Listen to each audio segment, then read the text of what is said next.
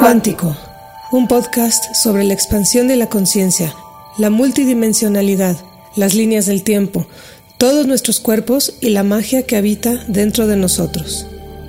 Escúchalo dentro de la comunidad de Podcastera MX.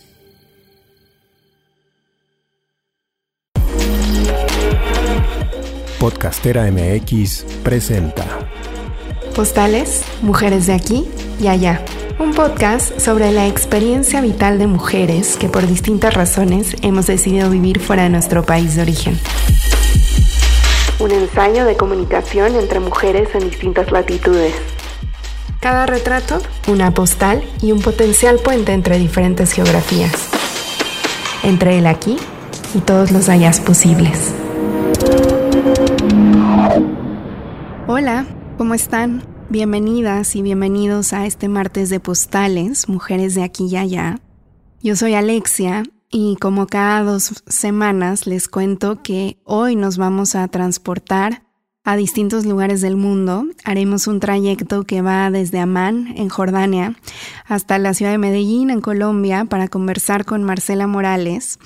Marce es una muy buena amiga mía que conocí hace ya varios años y que como todas nuestras invitadas es una mujer que entiende muy bien el significado del aquí y el allá porque desde chiquitita comenzó a experimentar la distancia por su historia familiar y hoy lleva casi 10 años viviendo fuera de su país, de México, y de su ciudad de origen, de Guadalajara, Marce, bienvenida a Postales y muchas gracias por acompañarnos. Hola, hola, muchas gracias. Gracias por la invitación y bueno, pues muy contenta de estar acá.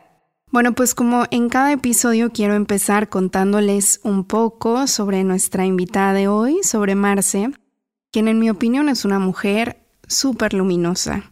Ella y yo nos conocimos mientras trabajábamos en la Secretaría de Relaciones Exteriores y la historia de la amistad entre ambas es que yo entré a la secretaría a sustituirla, a ocupar su puesto, porque en ese entonces Marce estaba por irse a estudiar una maestría a Londres. Y la verdad es que algo que me parece una cosa muy rara en, en los trabajos es que te reciban bien, por lo menos en el gobierno. Y Marce me recibió extraordinariamente bien. Fue súper abierta, súper amable. Recuerdo que me explicó cómo funcionaba todo, dónde estaba cada cosa, me presentó con todo el mundo. Y una cosa que se me quedó súper grabada es que todas las personas con las que me presentó lamentaban muchísimo que se iba. Me acuerdo que me decía a mí misma, bueno, es que cómo voy a llenar estos zapatos, ¿no? Todo el mundo quiere a Marcela. Y si les cuento esta breve anécdota para empezar, es justo porque quiero subrayar que, que Marce es una mujer con energía súper bonita, muy noble, muy sincera, ya lo verán a lo largo de, de este episodio. Ella estudió Relaciones Internacionales en el ITESO de Guadalajara, luego se fue a la Ciudad de México por trabajo y después pasó unos años en Londres donde estudió una maestría en Política de Medio Oriente y su pasión por el Medio Oriente la llevó hasta la ciudad de Amán, en Jordania, donde vivió unos tres años, y luego pasó de Jordania a Colombia, donde lleva casi cuatro años y donde vivió toda la pandemia. ¿Correcto, Marce? Sí, así es. Em, acá viví la pandemia. Bueno, pues después de esta introducción, eh, Marce, me gustaría empezar esta charla con tu historia familiar platicando un poco eh, sobre la historia de las mujeres de tu familia. Como ya lo dije, desde muy pequeñita aprendiste el significado del aquí y del allá, porque tu mamá se fue a vivir a Estados Unidos, a California, cuando tú tenías 11 años. Luego, una de tus hermanas se fue a Uruguay. Cuéntanos un poquito sobre esto, cómo, cómo ha sido vivir a tu mamá, a tus hermanas y ahora a tus sobrinas desde la distancia.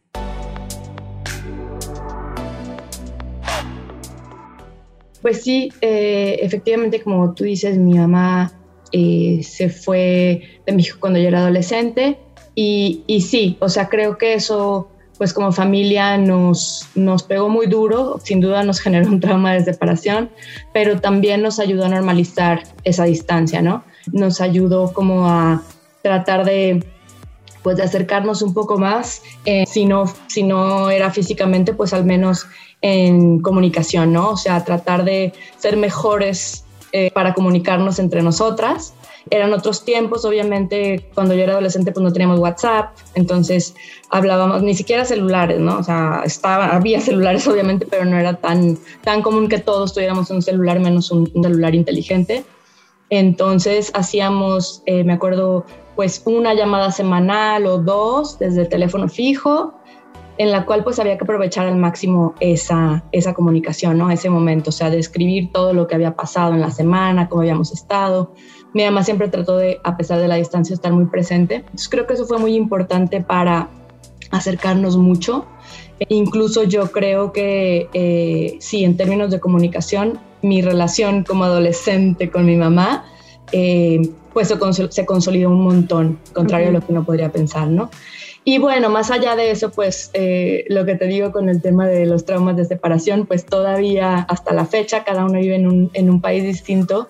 Ahora con mi hermana y mis sobrinas que están en Uruguay y siempre las despedidas son súper dramáticas, ¿no? O sea, aunque nos vayamos a ver el siguiente mes o tengamos un plan, ya sabes, de reencuentro cercano, porque pues además obviamente ahora pues con tema de videollamadas y tal, pues ya no se siente como tan profunda la separación, pero siempre es súper dramática, o sea, es llorar y abrazarnos, o sea, ahora sí, desde un día antes estar ya pensando en que ya mañana vamos al aeropuerto, o sea, ese tipo de como protocolos de despedida pues se volvieron muy intensos, yo creo que pues basados en, en que empezaron desde muy temprano, ¿no? También pues eso, o sea, se ha ido facilitando muchísimo las cosas y, y ahora podemos hablar todo el tiempo, o sea, literal hablamos todo el día, chateamos, mis sobrinas, las veo o sea, tres, cuatro veces al día, fotos. Y, esto que nos cuentas me llama mucho la atención porque creo que uno de los mayores retos al estar lejos es lograr mantener nuestros vínculos.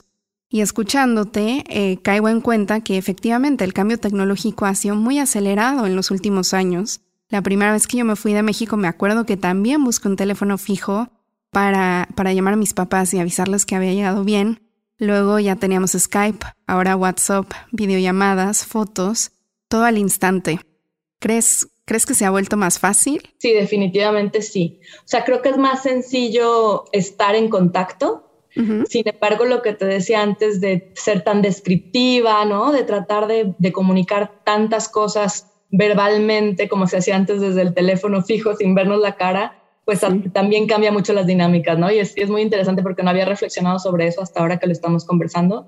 Pero claro, o sea, hace 20 años pues hablábamos una vez a la semana y tratabas de contar todo y ser súper detallada y pues transmitir tal vez emociones que es muy difícil que se, que se puedan transmitir en palabras. Y ahora ya con esa normalización de, ay, le mando una foto, le escribo un hola, ¿cómo estás y tal, creo que también se ha al mismo tiempo perdido, ¿no? Es como, como un poco, un poco ese, ese, esa contrariedad. Claro, y me haces pensar mucho con, con esto que nos cuentas sobre los cambios en la manera de comunicarnos, en esta inmediatez que tenemos hoy en día. Y bueno, eh, ¿por qué no pasamos ahora a tu experiencia internacional, que es una de las partes más atractivas de, de tu historia y seguramente eh, le llamará mucho la atención a quienes escuchan este podcast? Estudiaste una maestría en política de Medio Oriente. ¿Por qué, Marce? Cuéntanos qué es lo que más te llama sobre esta región del mundo que a tantas personas puede parecerles tan desconocida, tan lejana y tan diferente. Yo elegí estudiar política de Medio Oriente eh, por muchas razones. Una de ellas lo que mencionando, como sentir una región tan lejana que parecía tan desconocida, me parecía muy apasionante, pero más allá de eso creo que coincidencias que tuvieron que ver con mi vida académica y profesional, me llevaron a interesarme mucho por la región. No sé, por ejemplo, yo empecé la carrera en agosto del 2001, ¿no? Un mes después, el 11 de septiembre, yo del salón de clase viendo caer las Torres Gemelas. Suena muy cliché, pero sucedió, o sea, yo empecé a estudiar relaciones internacionales eh, en un sistema mundial que existía, digamos, desde un siglo atrás y a partir de ese momento las cosas cambiaron. O sea, un mes después de que yo ingresara a, estudiar mi carrera, el mundo cambió, ¿no? Entonces, creo que sí fue muy determinante para un montón de cosas, o sea, y, claro, eh, esa visión occidental pues empezó a abrirse un poquito hacia temas que venían desde un lugar del mundo que en México y particularmente en Guadalajara nos parecían lejanísimos. Ya en, en, mi, en mi carrera profesional, digamos en el trabajo, también me tocó la primavera árabe, ¿no? El despertar de todos esas juventudes en los países, movimientos sociales, o sea, me parecían también súper interesantes. No tengo ni origen medio libanés, ni ya sabes, porque todo el mundo siempre te dice, ay, sí, sí, sí. No, o sea, nada que ver, pero, eh, pero sí siempre fue, fue una región que, que me llamó mucho la atención. Y pues estas pequeñas coincidencias, situaciones como tan interesantes que fueron pasando allá en materia pues sociopolítica y así, eh, me fueron atrayendo un poco más. Oye, Marce, ¿y eras la única mexicana en esa maestría sobre política de Medio Oriente? ¿O había más latinoamericanos, por ejemplo? Era la única mexicana eh, en toda la universidad. No, en toda la universidad éramos dos. Wow. Una en licenciatura y yo, pero ella era, bueno, mitad inglesa, entonces era distinto su contexto. Pero sí, latinoamericanos muy pocos. Eh, algún, una colombiana, una venezolana periodista, pero sí contados. O sea, sobre todo comparada con otras instituciones, eh, tanto en Londres como en el resto del Reino Unido. Claro, pues es que pareciera que no es un interés eh, que viene de forma tan natural, sobre todo para una mexicana o incluso para latinoamericanos, más aún si no hay algún origen árabe por ahí escondido, como tú ya mencionaste. Pero en realidad me parece lindísimo y muy valioso que hayas decidido seguir por ese camino que, que tanto te gusta y te apasiona y, ya que estamos hablando sobre el Medio Oriente, por favor cuéntanos cómo fue llegar a vivir a Jordania. Sé que es un periodo de tu vida al que le tienes mucho cariño. ¿Cómo, cómo es vivir a Man para una mujer? Sí, definitivamente em, es un periodo en mi vida que tengo muchísimo cariño. Para mí llegar a Jordania fue materializar un sueño, ¿no? Que ya había iniciado desde esa maestría que yo elegí, pero ya llegar a Jordania fue consolidar ese sueño un país que pues a grandes rasgos es, es muy amigable, ¿no? Es un país que mantiene una imagen de tolerancia muy sólida porque depende muchísimo de, del turismo, incluyendo el tema de, de, las mujeres. Sin embargo, yo también creo que es un país que ya, en, digamos, para un plazo más largo, para quedarte a vivir, para ya tú entrar en círculos sociales jordanos, sí puede ser un poco menos amigable de lo que se podría experimentar como turista. Todo lo que implica ser una mujer independiente viviendo en un país así, con costumbres conservadoras, muy apegadas a, la religión, pues puede convertirse en, en un problema. Como te digo, yo la verdad es que viví súper bien, pero sí también pude ver como para otras amigas que probablemente se casaron allá o tenían más tiempo allá, pues eh, las cosas sí eran un poquito más complicadas por ser pues un sistema súper patriarcal y súper machista que, eh, que implica que cosas que podrían parecer muy simples para las mujeres, pues no lo sean tanto ya desenvolviéndote como parte de esa sociedad, ¿no? Marce, y ahora que describes Jordania como un país más tolerante que otros países árabes, por ejemplo, los países del Golfo, eh, Kuwait, Qatar, Emiratos, Arabia Saudita, ¿por qué no nos cuentas un poco sobre los usos y costumbres? Por ejemplo, el código de vestimenta para las mujeres. El tema de la etiqueta o el vestir, pues sí varía mucho. Hay gente que te podría decir, a mí no me importa, yo ando en minifalda y escotada y no pasa nada. No va a implicar, digamos, ninguna sanción por alguna autoridad, ni mucho menos, pero sí pues, te recomiendan mucho eh, respetar las costumbres locales y las costumbres locales son, pues, eh, vestida de forma modesta, como, como se diría en, en, términos eh, de allá, y también destacando un poco lo que mencionaba antes, que, que tal vez como extranjera puede ser como súper natural que te vistas como quieras y, andes por la calle. Sin embargo, no deja de ser Jordania uno de los países más conservadores hacia el interior. Oye, Marce, ¿y, y qué, qué, hay sobre las relaciones sociales en Amán? Eh, me gustaría preguntarte cómo es salir en una cita en, en Amán. ¿Deiteaste con hombres jordanos? También me da curiosidad preguntarte si hiciste amigas mujeres jordanas. Sí, bueno, vamos en orden. Respecto a la primera pregunta. no, sí, sí, claro, salí, salí mucho, salí con, con muchos chicos jordanos. Y son muy guapos los árabes, además. Sí, la verdad es que muy atractivos. El tema de, de salir, de datear, digamos, eh, es complicado es complicado porque algo que es regla para todo el mundo es que no hay contacto físico en espacios públicos, ni entre marido y mujer. Contacto entre hombre y mujer en espacios públicos está prohibido y sí te puedes ganar que venga un policía y te diga, no se toque señorita y señor. Entonces no se usa, no se acostumbra, nadie lo hace, eh, ni siquiera tomarse de la mano, o sea, son, son cosas que es muy difícil ver entre parejas. Eh, implica complicaciones muy eh, fuertes para el tema de datear, ¿no? ¿Por qué? Porque sales a tomar un café y literal, pues un café y platicar. O sea, entonces, para mí todo es como muy gradual, o sea, el contacto físico pues es gradual, o sea, involucrarte con alguien sentimentalmente o como decimos ahora, sexo afectivamente, pues es gradual, ¿no? En, una, en un contexto así, en una sociedad así, pues alguien que no le puedes pues, agarrar la manita y un besito para ver qué tal, o sea, cero, cero, cero. Y si quieres, o sea, que te dé la mano y te abrace, pues nos tenemos que ir ya a un lugar privado. Entonces, ya estando en un lugar privado, pues ya como que ya, ¿no? El tono de la situación ya subió un montón, o sea, porque es como que, bueno, ven a mi casa, te invito, pásate y, y todo. Y dame la manita, ¿no? Claro, al final, exacto, porque al final es un total desconocido, pero sí al principio era, era súper raro para mí, súper chistoso, o sea, salir, también salir mucho a lugares donde no sirven alcohol, por ejemplo, ¿no? Porque yo siempre digo, ay, bueno, pues una copita en lo que nos vamos conociendo y ahí uno pues va perdiendo un poco como la rigidez de, de romper el hielo tal, ¿no?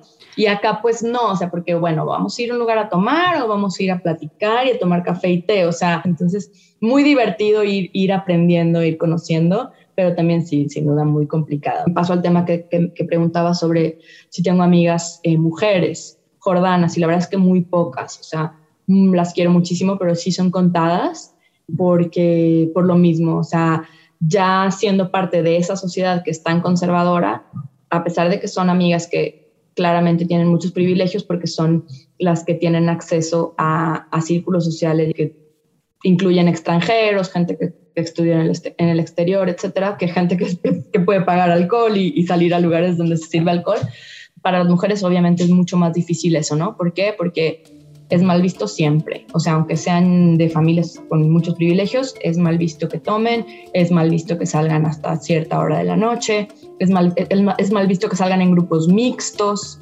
También está mal visto que una jordana se case o una mujer árabe se case con un extranjero. Los hombres pueden porque los hombres son los que van a transmitir la nacionalidad y los derechos, pero las mujeres no.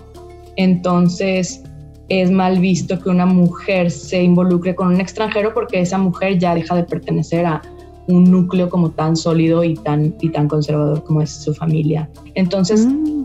digamos que las amigas que tengo eh, de allá son eh, chicas que podrían, o sea, que se pudieron enfrentar a esto por el respaldo familiar, por los privilegios que tienen, pero, pero en realidad son muy pocas. Marci, ¿qué hay del idioma? ¿Aprendiste árabe? Estudié árabe desde México. Eh, cuando trabajaba en, en, Secretaría de Relaciones estaba en una clase de árabe que ofrecía justamente la Cancillería. Luego, eh, durante la maestría, en el programa que yo estudié, pues 25% de los créditos totales del programa eran árabe estándar moderno, que es ese árabe que, se habla en todos los países, digamos, el que se enseña en las escuelas como para, para alfabetizar a a la población. Sin embargo, el árabe que se habla en la calle pues es muy distinto, ¿no? En cada país cambia. yo había estudiado un poco de ese árabe estándar moderno. Cuando llegué a Jordania traté de involucrarme más con el coloquial, el que se habla en las calles. Y bueno, estudio hasta la fecha. yo regresé a Jordania el año pasado y me sentía muy segura de mí misma, de defenderme por lo menos en el restaurante, en el taxi, en el súper, o sea, como las cosas muy básicas para preguntar por a dónde quiero llegar en la calle y cosas así. La verdad es que sí, y me siento súper orgullosa de eso porque me ha costado muchísimo trabajo, pero me encanta. No, claro, claro que es motivo de orgullo porque además es un idioma muy difícil. También creo que es muy bonito, tanto estética como fonéticamente. A mí la caligrafía árabe me parece lindísima e incluso a veces en mis playlists de, de música me gusta escuchar algo de música árabe porque que me parece que el sonido del idioma es muy bonito, aunque por supuesto no entiendo nada, ¿no? Y, sé que podemos pasar horas y horas hablando sobre Jordania, pero ya para cerrar con este capítulo de tu historia, quisiera pedirte, Marce, que nos describas Amán, esa ciudad que es tan cercana a tu corazón. Eh, dinos cómo es en tres palabras. Mira, voy a decir las tres palabras, eh, pero antes quiero también aclarar algo. Amán tiene sus particularidades y es muy distinta a esas ciudades tan eh, conocidas y bellas como Beirut fue en su momento, como Damasco fue en su momento. O sea, creo que eh, ese, ese peso cultural tan fuerte que tienen muchas ciudades de los países árabes le falta un poco a Man. Sin embargo, para mí eso es justamente lo que, lo que la acercó tanto a mi corazón y lo que, lo que me hizo pues aprender a convivir tanto con su gente, ¿no? Eh, que lo más atractivo estaba como en la conversación con las personas y en las actividades cotidianas. Entonces creo que mis tres palabras para definir a Man sería pues una ciudad amigable, contrastante, eh, pero sobre todo generosa. Qué lindo. Creo que es, es, una ciudad muy generosa, sí. Qué lindo, Marce. Qué, qué bonita imagen. Muchas gracias. Ahora sí, pasemos a América Latina, a Colombia, el país en el que llevas viviendo casi tres años, en donde viviste la pandemia. Me interesa eh, que quienes nos escuchan sepan qué es lo que haces hoy en día en Colombia, cómo es tu día a día. Yo llegué a Colombia pues inesperadamente porque en realidad yo siempre busqué eh, un trabajo que me acercara más a organizaciones internacionales y Naciones Unidas, pero en, en el Medio Oriente, que era lo que yo quería. Sin embargo, pues no sé, eh, la vida es muy misteriosa en sus caminos. y, me salió esta oportunidad en Colombia y la verdad es que era un paso muy importante hacia el camino que yo, que yo quería iniciar en, en Naciones Unidas. Yo lo que hago acá es que trabajo con la misión de verificación de la ONU en Colombia y bueno, es un trabajo que la verdad me ha dado muchísimas satisfacciones. En términos generales, de lo que se trata mi trabajo es de verificar que em, el acuerdo de paz que se firmó en La Habana en 2016 entre la extinta guerrilla FARC y, el Estado colombiano se, implemente de la mejor manera. Y mi día a día consiste en eh, ir a las comunidades donde viven los excombatientes de FARC y ver que su proceso de reincorporación se dé en las mejores condiciones tanto temas de reconciliación con comunidades como temas de seguridad.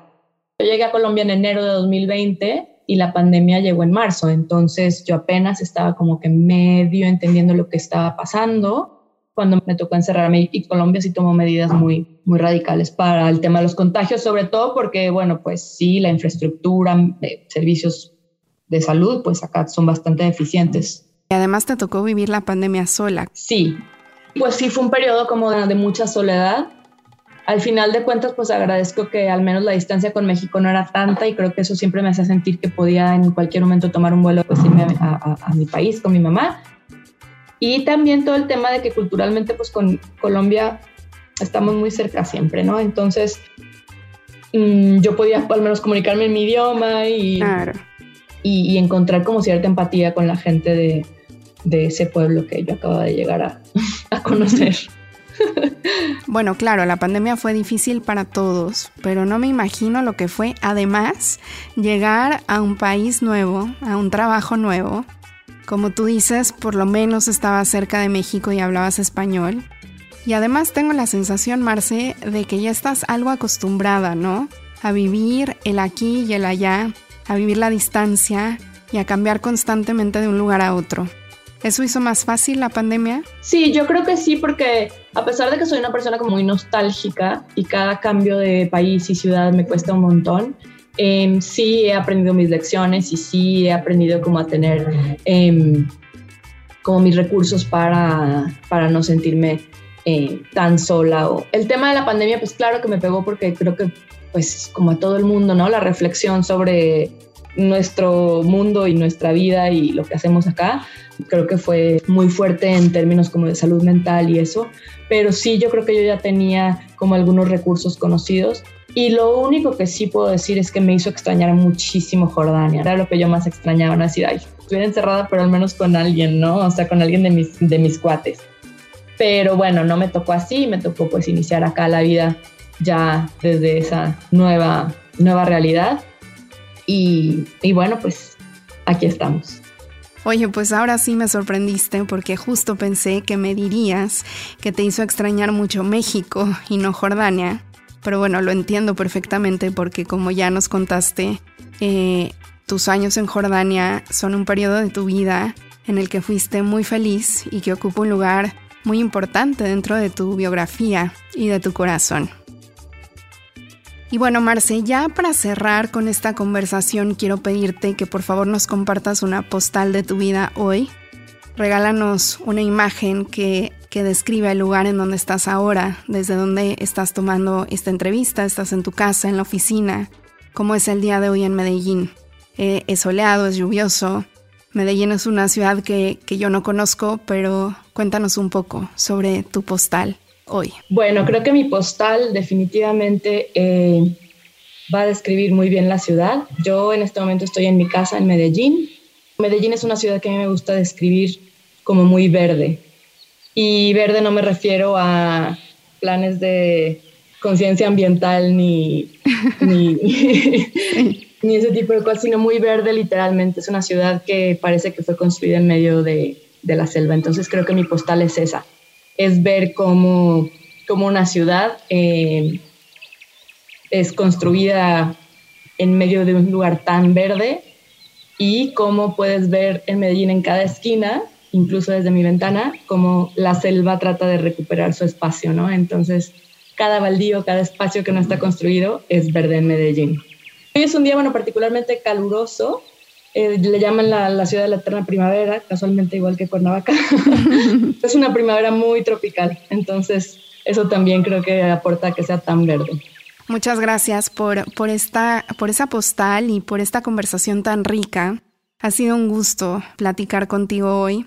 Sabes cuánto te admiro, te quiero y te agradezco que nos acompañes en postales, que como tú sabes es un espacio que, que he construido con mucho cariño y con el apoyo de amigas extraordinarias como tú pues yo te agradezco a ti la invitación. La verdad es que sí, como tú dices, ha sido una charla muy rica y además, eh, pues creo que el ir compartiendo cómo, cómo fuiste eh, construyendo postales mujeres de aquí y allá, pues me hace sentir también muy orgullosa que sepas que la admiración es mutua y bueno, que te espero en Medellín cuando quieras. Sí, sin duda, ahí estaré.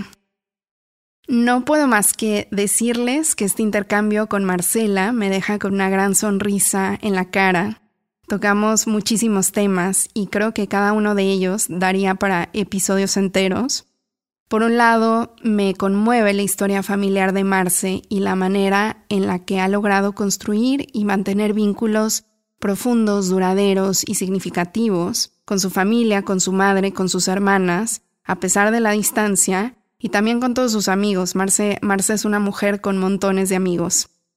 Y también me gustó mucho la reflexión a propósito de los cambios recientes en la manera de comunicarnos, con esa inmediatez que existe el día de hoy por medio del celular y que quizás nos impide comunicar con descripciones mucho más detalladas lo que observamos, lo que vivimos, lo que pensamos y lo que sentimos. Por otro lado, me encanta la pasión con la que Marce habla sobre su tiempo en Jordania, un país que sin duda ha marcado su historia de vida, y todo lo que podemos aprender y reflexionar sobre ese país y sobre una sociedad tan distinta, también tan conservadora, sobre todo para las mujeres. Y me gusta cómo Marcela logró asir y entender una parte de ese lugar a pesar de ser tan diferente a lo que ella conocía. Me encontré por ahí una frase sobre Jordania que, quiero compartirles porque creo que resume bien ese sentir de Marcela por Jordania. Dice así, Jordania tiene una belleza al tiempo extraña e inquietante y una sensación de atemporalidad, marcada por las ruinas de imperios que alguna vez fueron grandes, es el último recurso del ayer en el mundo del mañana. Me encanta cada centímetro de ella. Es una frase del rey Hussein I. Y bueno, pues terminamos así un episodio más de Postales, Mujeres de aquí y allá. Muchas gracias por escuchar. Recuerden que cada dos martes tendremos una nueva postal. Por favor, califiquen el podcast en Apple, en Spotify, síganos en Instagram, arroba postalespodcast y visiten la página web postalespodcast.com. Nos escuchamos en un par de martes. Podcastera MX presentó Postales, mujeres de aquí y allá.